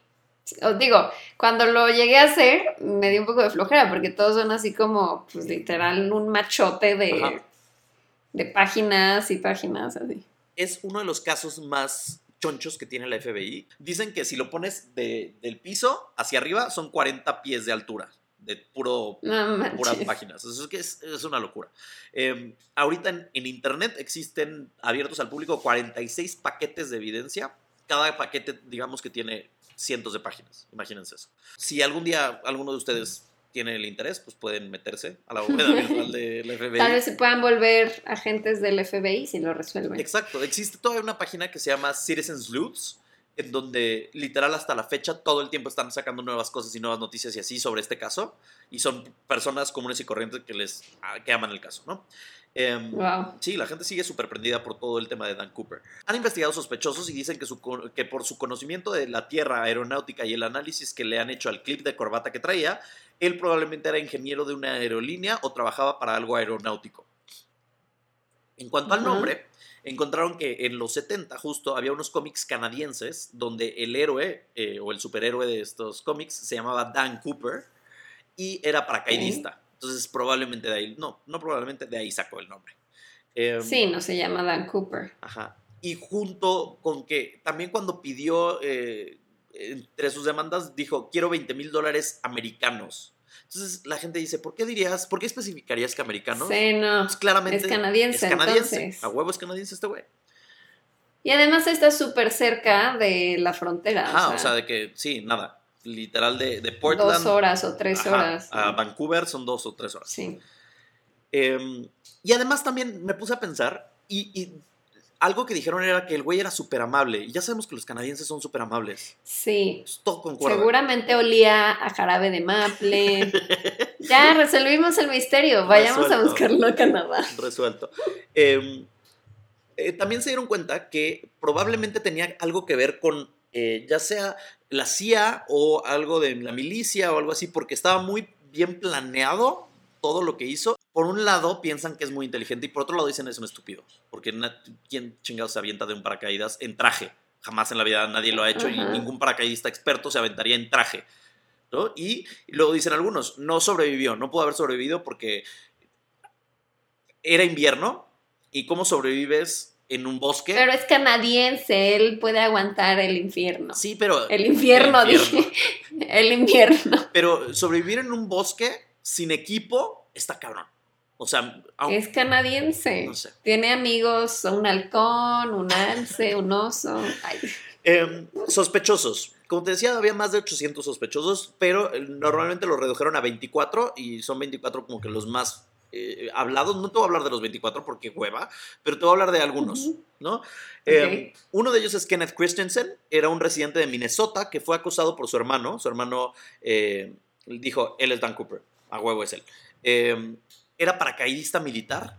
Después de eh, trabajar en el ejército, trabajó como mecánico y sobrecargo en la aerolínea Northwest Orient Ok. y amaba el whisky también.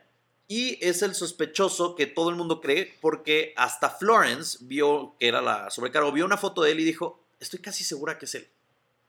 ¿No?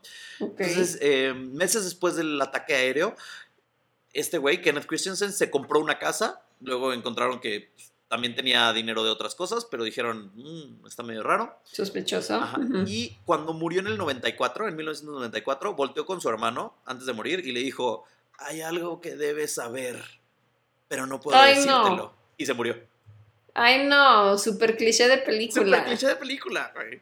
Gente, si Te diré quién es el asesino. Ajá. Gente, si se van a morir, apunten las cosas o díganlas. Sí, porque qué tal que le iba a revelar algo súper chafa a su hermano, Ajá. así como de me cagan las aceitunas Exacto. o algo así. Y siempre le regalaba aceitunas. Sí, hay algo que debes saber, pero no puedo decírtelo. Dude, te vas a morir, te da igual, ya díselo, ¿sabes? Sí. Bueno, la FBI dice que basándose en el perfil que tienen no encaja porque físicamente no son tan parecidos al retrato hablado que tiene y dicen que Kenneth era un paracaidista mucho más experto de lo que creen que era Dan. ¿No? Bueno, siguiente sospechoso es Jack Caulfield, un criminal que en el 72 es- lo metieron a la cárcel y le reveló a un compañero de celda que él era Dan Cooper y dijo que en el aterrizaje, en cuanto estuvo aterrizando de, este, de esta caída, perdió todo el dinero y que se lastimó la pierna. ¿no? Revisaron antecedentes, la policía sí se dio cuenta que sí tuvo un accidente en la misma fecha que fue esto, o sea, en noviembre del 71, y eh, Ujú. que había estado en Portland el día, donde, el día del vuelo. ¿no? Entonces, sí pudo haber sido, pero, de nuevo, no era nada similar al retrato hablado, ¿no? Y además dio algunos detalles que fueron diferentes. Entonces, la FBI lo descartó como sospechoso.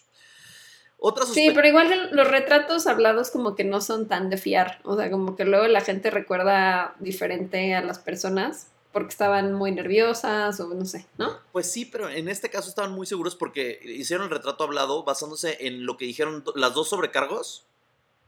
No, las tres sobrecargos, perdón. Tres sobrecargos y varias personas. Y los hicieron en lugares separados. Entonces, y todos estaban de acuerdo. Entonces, Ok. como que sí hay como mucho. eh, pues que estaban en común. Credibilidad. Bueno, Ajá. la única sospechosa mujer es eh, Barbara Dayton, una mujer trans que fue soldado y que quería ser piloto de la aerolínea Northwest Oriental, pero la rechazaron. En el 69, eh, o sea, dos años antes de esto, tuvo una operación de cambio de género. Y años más tarde dicen que por venganza de que no la dejaron ser piloto y así, fue que planeó este ataque y, y que no la dejaron de volar. Esta es una candidata que es medio interesante porque la FBI jamás, jamás negó que fuera ella. O sea, no la descartaron nunca como sospechosa. Ok. Em, otro- Pero sí se parecía al retrato. sí se parecía. Más o menos. Sí. Sí, o sea, hoy, bueno, no hoy en día, porque según, creo que ya está muerta, pero en ese momento, o sea, a los, obviamente meses después, ella acaba de tener su, dos años antes la, la operación de cambio de género y seguramente estaba tomando hormonas y entonces obviamente ya después ya no se parecía, ya parecía más eh, mujer cisgénero, ¿sabes? Pero bueno. Em, otro de los candidatos fuertes es un güey que se llama Walter Reca, que era también del ejército y parte del Michigan Parachute Team, que le confesó a, su a un amigo suyo que había sido él. Eh, le confesó detalles que el público no sabía, lo cual está súper creepy. Y eh, esto se lo dijo en el 2008, o sea, hace 12 años apenas. Eh, se lo dijo en unas llamadas telefónicas y le dijo, puedes grabar todo esto, lo puedes tener, pero no lo puedes revelar hasta que yo me muera. Entonces, ¿cómo? O sea, ¿se murió? Sí, se murió en el 2014 y el amigo reveló todo en el 2018, ¿no? Hace dos años. Hay un documental nuevo sobre esto y lo cañón es que Walter en estas conversaciones dice, la verdad es que yo, me eh, yo caí en esta zona, o sea, no sabe pues, exactamente qué zona, pero dijo, caí en una zona que era boscosa, había dos puentes, vi una cafetería, vi el exterior de la cafetería, el interior de la cafetería era tal, tal, tal, tal, tal. Eh, eh, salí de ese bosque, entonces caminé hacia la cafetería para poder lograrlo. Estaba herido y como que todo mojado porque estaba lloviendo. Y em, entré a la cafetería, me encontré con un güey que se llamaba no sé cómo, pero yo le decía el vaquero, el vaquero me dio un aventón, no sé qué. En el 2018, o sea, esto lo reveló en el 2008. En el 2018 buscaron al vaquero, este güey, y el vaquero, encontraron a esta persona, al vaquero famoso, y el vaquero dijo, sí, yo me, o sea, sí, todo lo que él dijo, así, le, le preguntaron como que, oye, ¿te acuerdas de que te topaste a alguien en el diner, no sé qué, en la cafetería esta? Y dijo, sí, me topé a este güey, era así, así, así, así, y, y hizo esto y así. Entonces, eso sí pasó, nada más que no saben si es Dan Cooper o nada más el güey Wow. estaba ahí. Eh, este güey, el amigo también le dejó la- una confesión escrita antes de morir. Le dejó la confesión es- escrita y un par de calzones que dice que son los calzones que utilizó ese día. Por si querían hacer ADN. no sé. Ok, por si alguien quiere hacer, sí, pruebas de ADN. Eh, Ok. no lo han descartado como sospechoso hasta el día de hoy. O sea, la FBI no ha declarado nada al respecto porque como cerraron el caso en el 2016, ya casi no revelan pues, cosas del caso, ¿no? Eh, Oye, pero, o sea, ¿por qué no le deja de evidencia? Ten uno de los dólares que me dieron. No, ten mis calzones. No sé, no sé si los gastó, no sé si los usó en otro lado. Los no lo sé. Em, salió un libro que se, Se llama. hizo popó del susto Ajá. cuando se aventó. No sabemos. No sabemos. Salió un libro que se llama I am D.B. Cooper, que es su historia, es el sospechoso más reciente que existe. Y luego, uno de mis sospechosos favoritos, y este te va a encantar. Ay, este es mi favorito, el que acabas de contar. Ah, sí, porque además es muy reciente. La gente todavía piensa que es él. Bueno, uno de mis favoritos, y de hecho creo que se va a volver mi favorito, si no es que también se va a volver el tuyo, eh, fue considerado sospechoso por la FBI, fue nada más y nada menos que John List. ¿Recuerdas a John List? Ay, me suena. ¿Quién es? John List es el viejito que asesinó a toda su familia en el episodio 26 que hablamos en este podcast, El peor papá y la caja meada. ¿Cuál, cuál era el peor El, de- papá? el que le hicieron su, eh, su busto de su cara y lo ah, encontraron porque sí, era sí, idéntico. sí. El de los lentes. El de los lentes. Ajá. Bueno, Sí, sí, sí. Pues desapareció justo en la misma fecha. En noviembre del 71 fue cuando desapareció. Ajá. ¿Y Entonces, entonces creen que fue él? y, y justo fue por la zona. Entonces, la FBI hubo mucho tiempo eh, que creyó que pudo haber sido John List porque dijeron también es, es un asesino serial que asesinó a toda su familia. Entonces, tal vez ya no tenía nada que perder y decidió, pues, también asaltar un avión. ¿Y él sabía cosas de paracaidismo y eso? Creo que sí, creo que sí, tenía como algún tipo de conocimiento aeronáutico. Em, pero eventualmente la FBI lo descartó. Entonces, no fue él. Ah. Pero es un dato muy interesante, ¿no? Que justo sea este Sí. asesino serial también. ¿Es el que se hizo el sándwich? Sí, es el de los changuichitos. El que se hacía esos Ok, changuicitos. ya, sí, ya sé y era cuál es. religioso y así. Em, además de estos que te cuento, digo, hay decenas de sospechosos más. Cada uno, eh, o sea, en Wikipedia pueden encontrar algunos casos. Luego, si se meten en internet, hay otros de los como sospechosos. Y está bien interesante porque cada uno es como, ah, lees uno y es como que a huevo fue este. Y luego es como que, ah, no, no fue. Bueno, no, ah, fue No. este. Y así, y así te la pasas de que me eché ayer, yo creo que unos 12 sospechosos distintos, de que leyendo Ujú. sus historias y por qué podrían haber sido y por qué no podrían haber sido. Y entonces está bien interesante, por si quieren tarea extra, pueden revisar más de, sus, de esos sospechosos. Tarea extra. Tarea extra. Este podcast se convirtió en clases en línea. Esta es la cuarentena. Eh, entre ellos hay, por ejemplo, un locutor de radio que está obsesionado con el caso y fue acusado por, el- por su propio hijo, que dijo que el hijo vio uno de los billetes y vio una caja fuerte con los billetes. Entonces, ese es otro, por ejemplo. Hay otro que se llama, ay, no puse el nombre, pero era un criminal ex criminal que era instructor de paracaidismo, entonces que utilizaba justo Ok. ese tipo de paracaídos y no los, los militares. Em, Paracaídos, dijiste. paracaídas. Eh, y luego está Richard McCoy, que es otro de los fuertes también, que era un famoso secuestrador aéreo que año, un año después, o bueno, ni siquiera un año, meses después de que sucedió todo esto, en el 72 secuestró un avión de la misma manera exacta que lo hizo Dan Cooper. O sea, eh, fue, le dio la nota, dijo que tenía un explosivo, dijo que no quería chistecitos, dijo, eh, eh, se aventó del paracaídas y todo, pero la diferencia es que él dejó la nota y entonces la policía a los días eh, leyeron la nota, dijeron, ah, tiene que ser una persona de estas características y lo encontraron. Entonces lo metieron a la cárcel a este güey. Y dice que fue él lo de Dan Cooper o no. Él dice que él no fue. A lo mejor nada más le copió el modus operandi. Podría ser. Eh, estuvo en la. Luego se escapó de la cárcel este güey. Ajá. Ok. Y luego lo volvieron a encontrar la FBI y lo mataron. ¿Lo ejecutaron o qué? Eh, tiroteo. Tiroteo y terminó muerto. Ah, ok. Pero el, el agente de la FBI, que se llama como Hamelsmack, una cosa así, él dijo, el día que yo maté a Richard Floyd McCoy, fue el día que murió D.B. Cooper. O sea, él dice, yo estoy casi seguro que fue. Él está seguro. Sí, pero Ok. luego otros de la FBI dicen, no, no fue. No, estamos seguros que no fue. Entonces, ese es el problema de la FBI, Hmm, que nunca, de repente dicen, no, sí, es- Nunca sabes. Ajá, nunca, no- nunca confirman nada, ni niegan nada. Nada más como que dicen, sí, estamos seguros de que fue él, pero también estamos seguros de que no fue él. Es que, que, güey, qué Sí. pedo. Dejan las teorías abiertas para que haya otro tipo de conclusiones por si acaso. Así es, eh, jamás ha habido pruebas definitivas, no han encontrado más que lo que te dije de los billetes. Y de hecho, algunos dicen, la neta es que está muerto, la neta es que se murió en cuanto se aventó porque ningún paracaidista que, fue, que fuera experto se aventaría a medianoche, bueno, a las 8 de la noche, en un momento donde hay mucho viento, está lloviendo, no hay visibilidad porque hay Te nubes. pasa lo que Deadpool y Ajá, Alex ajá, Force. Sí, sí, sí, sí, sí. Entonces dicen, muchos, y, y- y dicen, ningún paracaidista tampoco se aventaría en mocasines, color café. No mames, no. O sea, imagínate ahí con tu chapatito tratando de que no se te caiga con el ventarrón y tratando de agarrar los billetes en el aire y como que no hay forma. El punto es que no quiero aburrirlos con más sospechosos, entonces ya no les voy a dar más sospechosos, pero gracias a este caso de D.B. Cooper, que es uno de los casos más importantes en la historia de Estados Unidos y de la FBI, existe hoy en día mucha más seguridad cuando tú te vas a subir al avión, que es lo que decías, es un proceso mucho más riguroso, hay una detección de metales, hay una revisión de, eh, de equipaje, y ahora los aviones existe en la compuerta de atrás, existe una como un pestillo, postillo, ¿cómo, cómo habíamos dicho? Postillo. Yo había dicho pistillo. Ajá, No sé. X. Pistillo. Eh, existe un seguro que ahora las compuertas traseras tienen, que se cierra por afuera y no se puede abrir por dentro. Entonces, ese como Ok. nuevo aditamento se hizo gracias a esto para que nadie más pueda abrir la compuerta trasera del avión durante, eh, durante vuelos.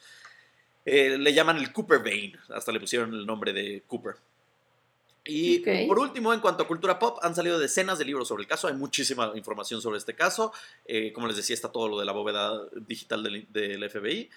Y, y- y han habido un par de películas sobre él. En televisión ha habido varios especiales del tema. El nombre de un personaje de Twin Peaks está basado en él. Y también hay un D.B. Cooper en la serie News Radio de los 90 y en la de Prison Break. Hay un D.B. Cooper. también. Pues el de, el de Twin Peaks es por él. Sí, por él. Se, no, no se llama. No, no sé cómo se llama, no lo apunté, pero se llama Sí, es como Agent Cooper, ¿no? ajá, Daniel Beale Cooper. Pero si lo abrevias es D.B. Cooper y se lo pusieron por él. Ok. Ajá.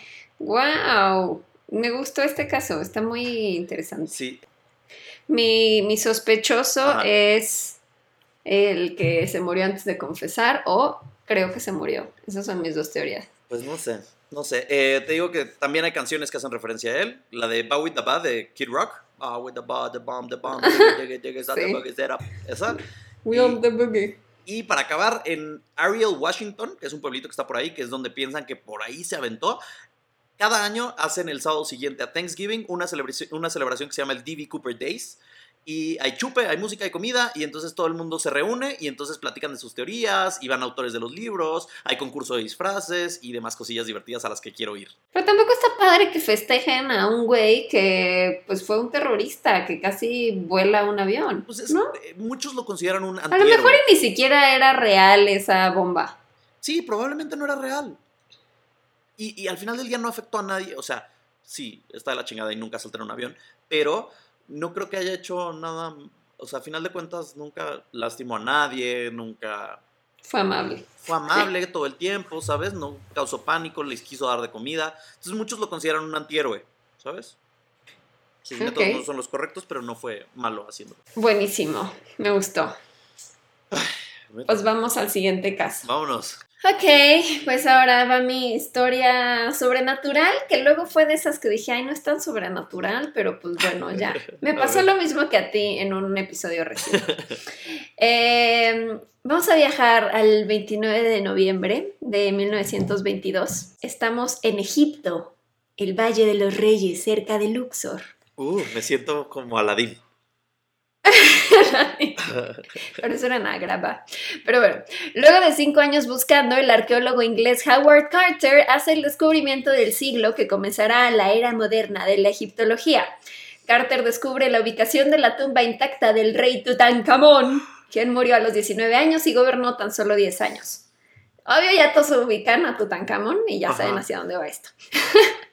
No fue el mejor faraón, simplemente era un hallazgo sin igual porque era la primera vez que se encontraba una tumba intacta con todos sus tesoros, sin haber sido saqueada por ladrones en 3.000 años. Exploraron cuatro cuartos de la tumba, pero aún no abrían la cámara principal donde debía estar el cuerpo de Tut. La cámara de los secretos. No, solo es como la cámara mortuoria ahí donde ponen al cuerpo. ¿Sí se dice así? No sé.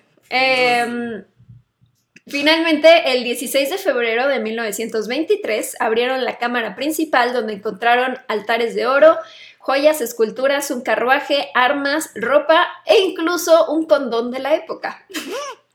Por si Tutankamón lo necesitaba en otra vida, claro. ¿Cómo eran los condones de la época? ¿Era como piel de cordero o qué? Era de lino. Y era, o sea, literal está en el museo y es así como un, pues un pedazo como de, de telita, Ajá. como con forma de, De pines. de pilín. Y, y alrededor pues tenía como pues cuerdita para que se lo amarrara alrededor como de, de ¿Como las taparrabo? No sé. Ajá, algo así. Wow. Qué, qué dolor, ¿no? No sé. Qué dolor. O sea, el lino es suavecito y deja respirar, pero de todas maneras no quisiera. No. Pues es como uno de los primeros condones de la historia. Y lo tenía ahí en su tumba por si lo necesitaba en otra vida. Em, pero lo más valioso era la momia en sí, ya que la momia eh, era como la primera en ser descubierta así de una manera intacta y estaba dentro de un sarcófago que a su vez tenía tres ataúdes dentro y el último estaba hecho de oro sólido. Dentro del cuerpo momificado de Tut tenía una máscara funeraria de oro y otras joyas con las que adornan a los faraones, adornaban a los faraones antes de morir. Y todo esto está exhibido hoy en día en el Museo del Cairo. Pero bueno, ¿por qué les estoy contando esto si no es un podcast de historia, es un podcast de terror? Te lo estabas preguntando, yo lo sé.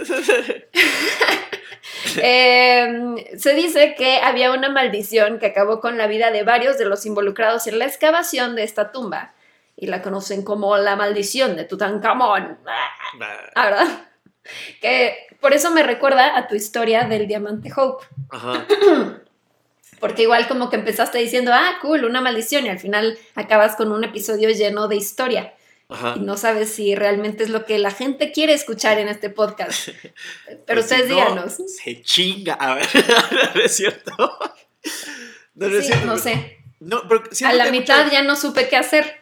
Hay mucha gente que le encanta este tipo de episodios de historia. Alguien nos puso A mí me encanta. Lo puso. Puso como de que.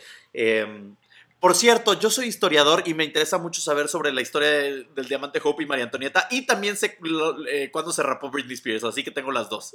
Y yo. Muy bien, bien. Mira, si es de alguien- nuestro equipo. bien, Pues bueno, ajá. a mí también me gustan, entonces espero que ustedes también, si no, también nos pueden decir, no, ya no hablen de historia. Ok, la maldición.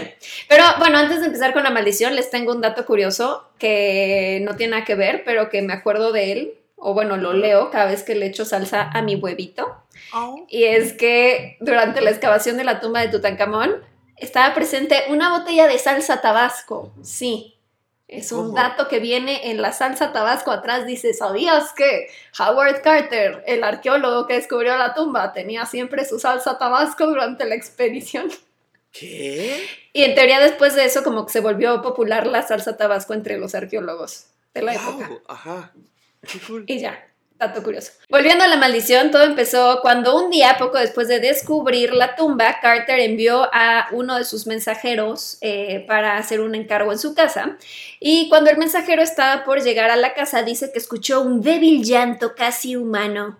Cuando llegó a casa de Carter, vio que la jaula que normalmente estaba eh, adornando la puerta y donde tenía un canario, Howard Carter, ahora estaba ocupada por una cobra que había devorado al canario. La cobra, lo curioso es que es el símbolo de la monarquía egipcia y eh, se conoce como el Ureo, que es una representación de la diosa Uadiet con forma de cobra erguida y por eso usaban esta figura de cobra los faraones sobre su cabeza. Si bien como la típica imagen de la máscara funeraria de Tutankamón tiene aquí una cobra y era como un simbolismo de que iban a atacar a sus enemigos. Eh, entonces, como que la gente local empezó a tomar esto como sinónimo de que había una maldición que había caído eh, sobre Carter y todos los involucrados después de abrir esta tumba. Eh, esto fue como tan relevante para la época que hasta lo publicaron, o sea, esto sucedió en Egipto, pero lo publicaron en el New York Times el 22 de diciembre de 1922. Posterior a esto, una autora llamada Marie Corelli escribió una carta en la revista New York, New York World en donde se preveía que se castigaría a los que molestaran una tumba. Entonces ahí como que volvió otra vez todo el tema mediático de sí, es que la tumba y la maldición. Dos semanas después, todo esto aumentó porque sucedió la primera muerte. Chan, chan, chan. Ajá. Eh, Lord Carnarvon, quien era un hombre rico que patrocinó la expedición de Carter, fue picado por un mosquito en el cachete izquierdo. Que qué pinche mosquito tan nefasto. O sea, ¿Y cómo no Lo que decíamos sintió? el otro día, que cuando estás como escuchándolo en la noche y como que te tapas hasta Ajá. arriba, lo único que pueden picarte es en la cara y pues le picó literal en el cachete, en la mejilla izquierda. Eh, pero bueno, X tenía un piquete normal. Pero un día mientras se rasuraba, se cortó accidentalmente en la picadura y esta herida se infectó y murió de envenenamiento de la sangre. Qué forma tan lame y tan Ya sé. de morir. De güey, tengo un mosquito, un piquete de mosquito en la cara. Ay, ya me corté y me morí. Bye. Nadie se muere así, nadie. O sea, que- Entonces, obviamente la gente empezó así, no mames, fue por la tumba, fue porque ese güey financió todo lo de la tumba. Habían pasado cuatro meses desde que habían descubierto la tumba, entonces todavía estaba como muy reciente el tema. Y eh, esta muerte sumada a, a la carta. Ah, ok, ah, perdón, no, sé qué escribí. Eh, además de la carta que había publicado esta mujer de, diciendo de es que todos los que estuvieron involucrados tendrán un castigo, eh, y luego sucedió esta muerte y empezó toda esta histeria en los medios y empezaron a reportar que en la tumba de Tut había escrita una maldición, lo cual ni siquiera era cierto, eh, pero la histeria fue tal que incluso Benito Mussolini había aceptado hace unos años una momia egipcia como un regalo y la tenía en el palacio, en el Palazzo Chigi. Y después de que se enteró de todo este tema de la maldición, dijo, saquen esa pinche momia y la sacaron del palacio. Pobrecita. También se subió al tren Sir Arthur Conan Doyle, el creador de Sherlock Holmes. Dijo, yo tengo la teoría de que los sacerdotes que prepararon la momia dejaron unos elementos en el aire para proteger al cuerpo y entonces cuando Lord Carnarvon entró en la tumba seguramente este, pues olió esto y entonces se, se creó esta teoría de que la muerte fue causada por exposición a hongos tóxicos o micotoxinas, pero esta teoría fue refutada. Sí, porque si no todos los demás también se hubieran muerto por esos Exacto. patógenos aéreos.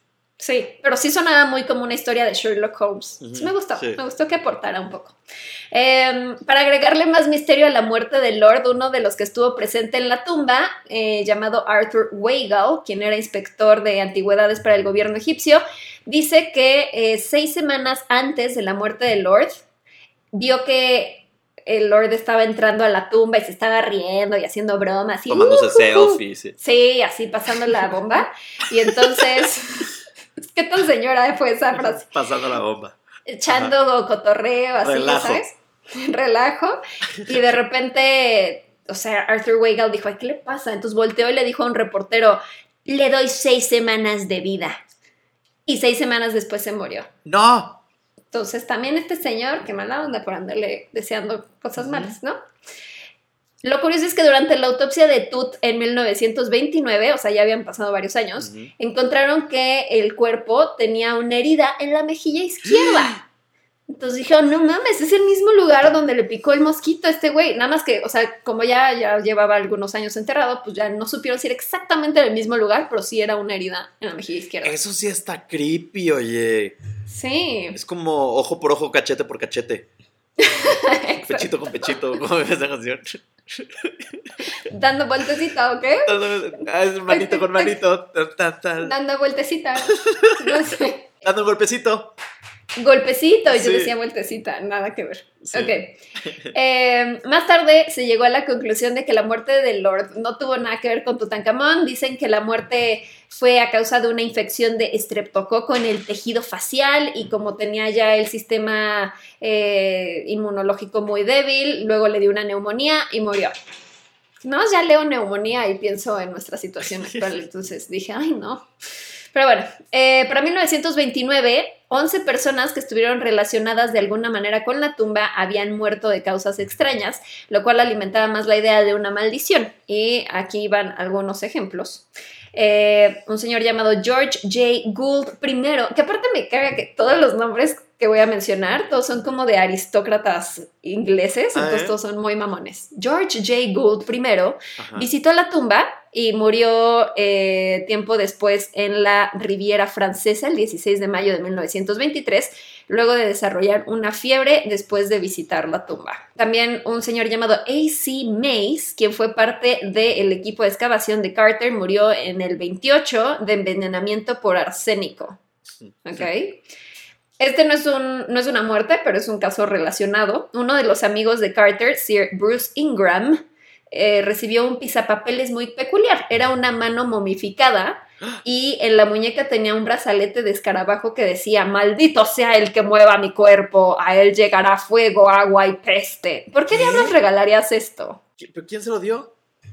Pues un amigo. O sea, pues era como de, uy, en una antigüedad, sí, se lo dio. Y ahora estoy pensando en la película de la momia, Yo estaba, ¿no? yo estaba pensando en la manita esa de mono que, Sí. daba, que daba deseos. una Deseos. ¿Te acuerdas? Sí. Ajá. Este, pero bueno, después de recibir este regalo, a este pobre hombre eh, se le quemó su casa y luego fue reconstruida y se inundó.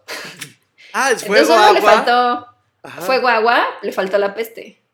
Bueno, a lo mejor y olía muy mal el señor. Ajá. No sé. Gente, no regalen cosas así. Métanse a Amazon, ¿sabes? Regálale como un Alexa, algo así. No tienes por qué Pues regalarle como el una señor de la caja de ebook. Ajá. Otro. O sea, gente, no. No lo Ok. hagan. Ajá. Eh, Carter era completamente escéptico a todas estas maldiciones, pero en mayo de 1926 escribió en su diario eh, una entrada extraña. Dijo que tuvo un encuentro peculiar, que por primera vez en 35 años de trabajar en el desierto vio a un grupo de chacales del tipo de Anubis, el dios de la muerte. ¿Chacales? ¿Qué tipo de chacales? Pues así. Me estoy imaginando unos güeyes mameis ta- tatuados. No, no, los Sí, animales. Ah. Jackal. Ah, ya. Chacal. no. Yo estaba pensando como ya de que pornografía gay. Eso es como perros. No. Como tipo Anubis, el dios de la muerte. X. Nada más. Eso fue lo único que dijo de uy, me parece extraño. Todo lo Bueno, demás, no, como que sea, decía, "Meh". Pensando en chacales, también pensé en el Anubis. ¿Sabes? O sea, que- creo, que, creo que ahí estamos, ahí estamos iguales. Ahí va bien la cosa. Entonces, tal vez está revelando algo extraño las entradas del diario de Howard Carter. Bueno, los escépticos dicen que le. Perdón, nada más fue una entrada sobre los chacales y el Anubis. Sí. O sea, como que en general decía, no, no creo en nada de esto. Lo único que se le hizo extraño fue eso que vio. Y ya. Ok. Todo lo demás era pues de, oh, hoy descubrimos esta pieza y no sé qué.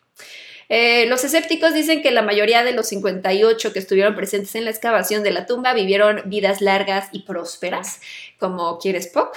Eh, pero Howard Carter murió de linfoma en, bueno, más bien no, pero más bien como aunado a esto de decir, no todos murieron de cosas extrañas. Howard Carter murió de linfoma en 1939 a los 64 años, así que pues, no fue así como algo extraño.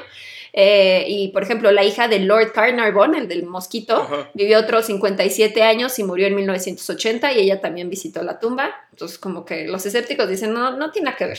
Porque siento que si a alguien le debería de dar es pues al, al original. ¿No? A Al Howard Carter. A Howard al Carter, al Nick Carter, ¿sabes? Sí. Este, al final del día, él es el que más profanó la tumba de Tutankamón. exacto. La tumba con Camón. No al Lord. Ajá. El Lord, pues nada más lo financió. Exacto. Pero bueno, se cree que en total 20 personas murieron por la maldición. Eh, hace unos años un historiador llamado Mark Bainon publicó una teoría de que de esos 20, 6 murieron de, en Londres y que en realidad fueron víctimas de un asesino satánico llamado Alistair Crowley, que quería vengarse de quien abriera la tumba de Tutankamón y estaba matando como parte de un ritual. Y dicen que Crowley estaba obsesionado con Jack el Destripador. O sea, como que aquí se conectó ya con otra historia. Es como crossover cañón. Ajá, porque, o sea, como que ya había acabado el caso y de repente encontré a este señor y yo, a ver qué pedo con este güey. Y entonces salió. Lo amo. Resulta O sea, no lo que- amo, pero, ajá.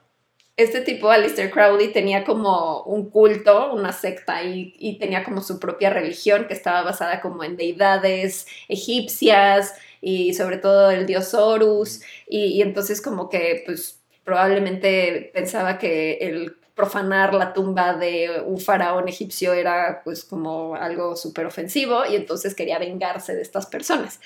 Em, sus posibles víctimas fueron el asistente personal de Carter, el capitán Richard Bethel, quien fue encontrado estrangulado en un exclusivo club de Mayfair en Londres.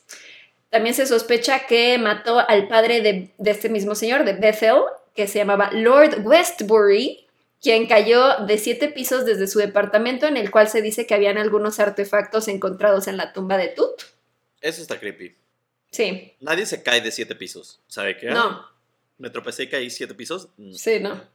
Eh, otro señor que murió fue Edgar Steele, quien estaba a cargo de los artefactos de la tumba en el Museo Británico, murió en 1930, cuatro días después de que Lord Westbury eh, se muriera.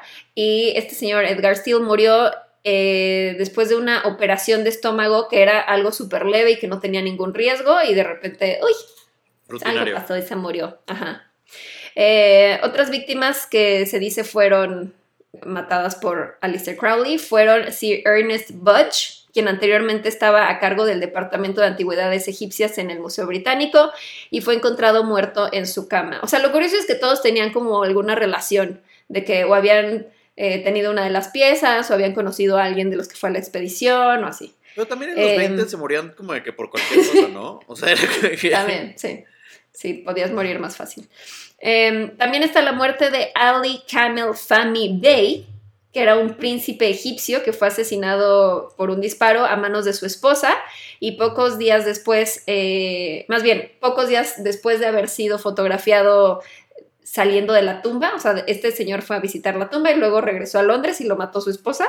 Y se cree, esto ya se me hizo así de, ay, esto se lo están súper exagerando, pero se cree que Crowley era amante de la esposa y que convenció a la esposa de que matara al príncipe. Oh, Entonces, pues dicen que se conocieron en París y no sé qué tanto, pero pues en teoría él lo convenci- la convenció de matarlo. Eh, luego está la muerte de Aubrey Herbert, el medio hermano de Lord Carnarvon, el del mosquito. Ajá. que murió en septiembre de 1923 de envenenamiento de la sangre, o sea, igual la misma disque causa que dijeron de- del mosquito. Eh, y este señor murió luego de una operación rutinaria dental.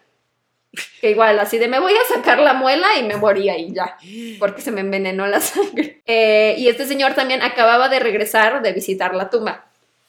Me encanta que todos era como el plan de la época, como que les daba fomo. Así de, no mames, güey, no Flags". has ido a la tumba. Sí, o sea, ¿qué, qué, qué clase de plan es ese? Sí. Eh, el 16 de febrero de 1923 murió Raúl Loveday, un estudiante de Oxford que era seguidor del culto de Crowley. Murió el mismo día y a la misma hora en la que se publicó que Carter abrió la tumba de Tutankamón. Y la causa de muerte eh, fue a causa de que bebió sangre de un gato sacrificado en uno de los rituales de Crowley, pero se cree que la sangre estaba envenenada a propósito para matarlo. ¿Y por qué? ¿Por qué beben sangre de gato? Uno, ¿por qué ¿Qué bebes pedo? sangre de gato? A ver, ¿por, para qué y con qué objetivo? ¿Con qué, con qué finalidad? ¿Con qué finalidad era? ¿Por, para qué y con qué finalidad? Este, a ver, uno, ¿para qué tomas sangre de gato? Dos, Alistair Crowley, ¿por qué envenenas a tus súbditos? Al final del día, o sea, eso no es inteligente. A lo mejor era un, un sacrificio para su ritual. Pues sí, pero Como no que le dijo, idea. es que el sacrificio es el gato, ajaja, y al final no es cierto, el sacrificio tú. eres tú. Pero, ¿sabes qué pienso? Luego se me hace una estupidez. Cuando tienen estas sectas de, ay, vamos a suicidarnos todos y vamos a hacer sacrificios, como que, güey, estás acabando con tu propia secta, ¿sabes? O sea, no tiene sentido. No sé, las sectas son muy extrañas. Eh, y bueno, esas eh, son principalmente las muertes relacionadas a Tutankamón. Y en general les quería contar de algunas eh, muertes relacionadas a lo que conocen como la maldición de los faraones, que es lo que siempre hemos visto en las películas, de que si profanas una tumba de un faraón, este, te va a ir mal y vas a tener enfermedades y muerte y mala suerte y así, ¿no? Em, en realidad, en la época, bueno, o sea, como que antiguamente no es como que escribían maldiciones en las tumbas egipcias porque pues consideraban profanar una tumba como algo inimaginable, como de, por supuesto que nadie va a hacer eso, eh, pero eh, así hay algunos ejemplos de algunas maldiciones que sí, sí llegaron a ver, pero eh, algunas historias relacionadas a maldiciones de faraones son en, 1900, en 1699. Louis Pennicher escribió sobre un viajero polaco que compró dos momias en Alejandría y se las llevó por barco. Y durante el viaje, el viajero dice que veía dos espectros y que el barco era azotado por tormentas, así que decidieron tirar las dos momias al mar y ya todo volvió a la normalidad. Wow. Luego, un egiptólogo y arqueólogo muy importante llamado Sahi Hawass eh, dice que cuando era joven trabajó en la excavación de una zona llamada Comb Abu Billo y tuvo que transportar varios artefactos de ahí. Eh, y ese día justo murió su primo. Luego, al año de, esa, de la muerte de su primo, se murió su tío. Y al año de esa muerte murió su tía. ¡Qué Entonces ya como hueva! que. Sí, como O sea- que lo tomó de señal. Nada más que sea ese día, o sea, ese día ya está marcado para ti, nunca vuelves, o sea, ese día ya. Sí. ya te vistes de negro, ya sabes que vas a tener funeral al final del día. Pobre, no. Eh, este mismo señor dice que años después eh, le tocó trabajar en la excavación de las tumbas de los trabajadores que construyeron las pirámides y que ahí encontró una maldición que dice, Todos los que entren en esta tumba, que dañen esta tumba y la destruyan, que el cocodrilo esté contra ellos en el agua y las serpientes contra ellos en la tierra, que el hipopótamo esté contra ellos en el agua y el escorpión en la tierra. Es como, güey, siento que eran muy malos como redactando sus maldiciones. Alguien leyó, alguien escuchó demasiadas veces de, como canciones para niños de Tatiana y dijo como de que de aquí saco mi El maldición. hipopótamo. Ay, Que te ataque el cocodrilo en el agua, eh, la cobra en la tierra y el hipopótamo te trague. Y es como que no. Y el escorpión te pique.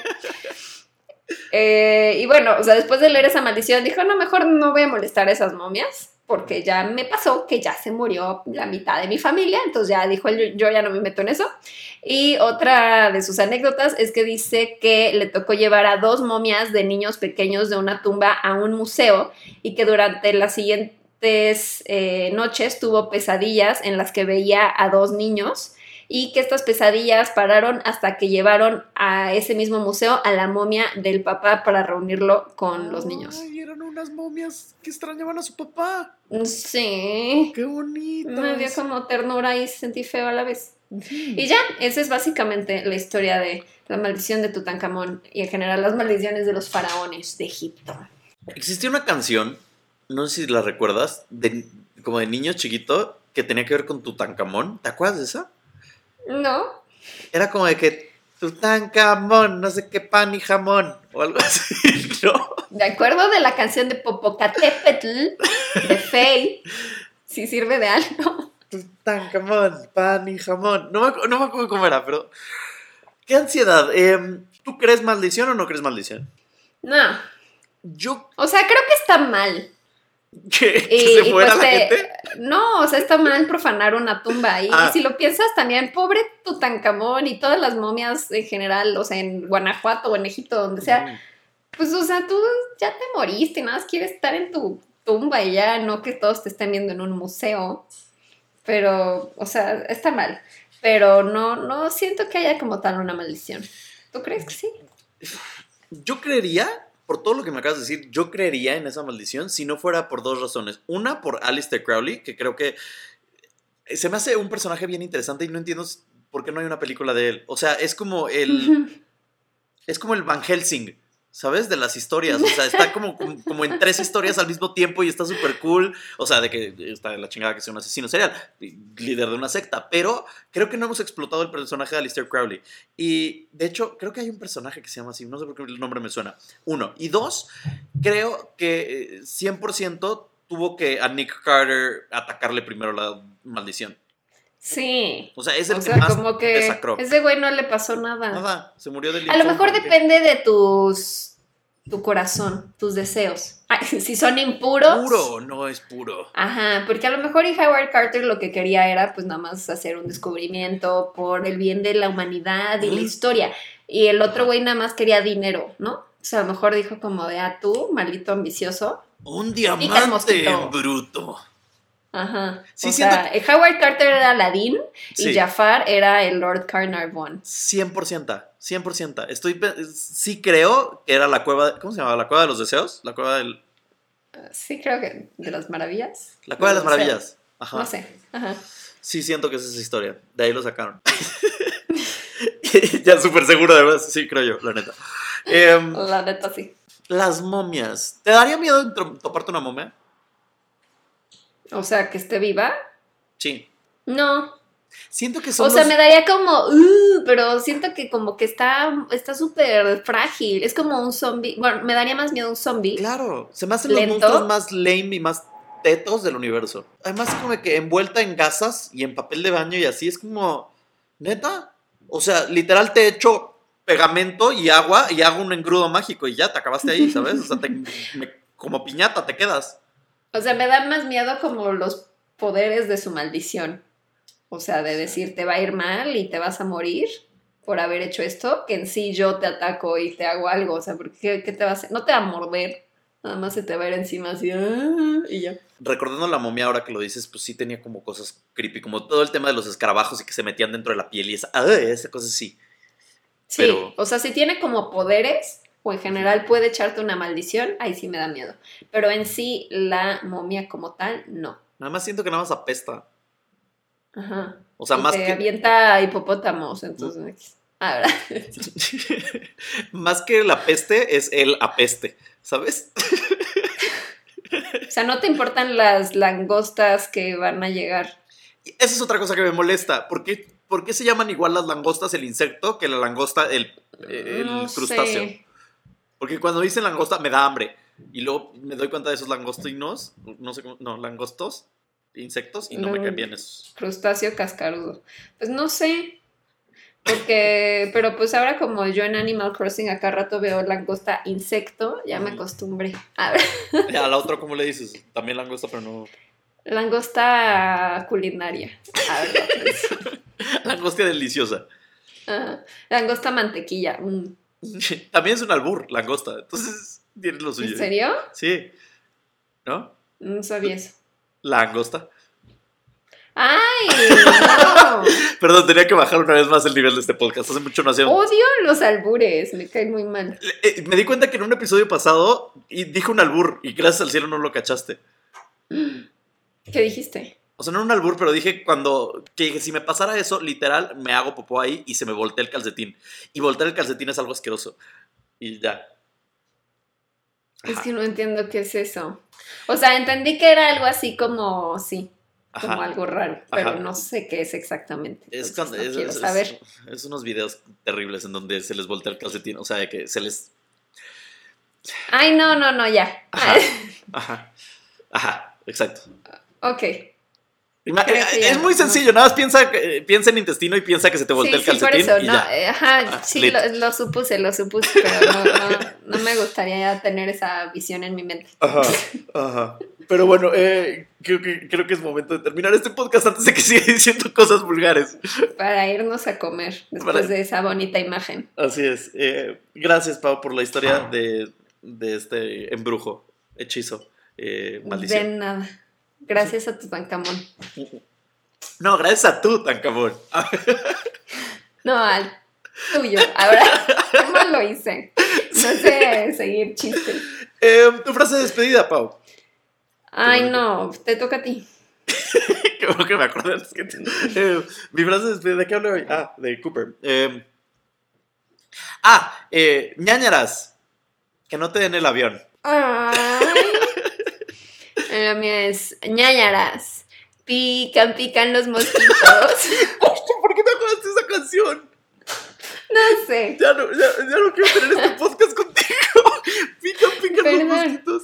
Me encantaba esa canción. Pican con gran disimulo. Unos pican en la cara y otros pican en Y otros pican en el cuando Cuando fui a la colina. Ay, gracias por eso, Pau. Recuerden mandarnos sus historias de ñañaritas a nanaspodcast.gmail.com. Eventualmente regresaremos a hacer ñañaritas en un futuro, así que cre- créanme que no es aventarlo a la nada, porque eventualmente regresaremos ahí. Recuerden unirse a Nanaras Podcast en todas las redes sociales, que estamos en Facebook, estamos en Twitter, estamos en Instagram. Eh, tenemos el grupo de ñañers y además lo más increíble es que puede ser un patroñer, que son las personas que nos apoyan en patreon.com, diagonal Nanaras Podcast, en donde tienen beneficios exclusivos como los expedientes secretos ñ, tienen, eh, van a tener bloopers, eh, algunas personas, encuestas, hay lives, hay eh, contenido para aventar para arriba. ¿Qué más? Y ya, ¿no? Y el grupo de Facebook, ya, sí, ya lo dijiste. Eh, sí, ya, creo que ya Ok. es todo. Nos vemos el Pues sí. próximo, nos vemos o nos escuchamos. Nos escuchamos y nos vemos la próxima semana. Nos queremos. Bye.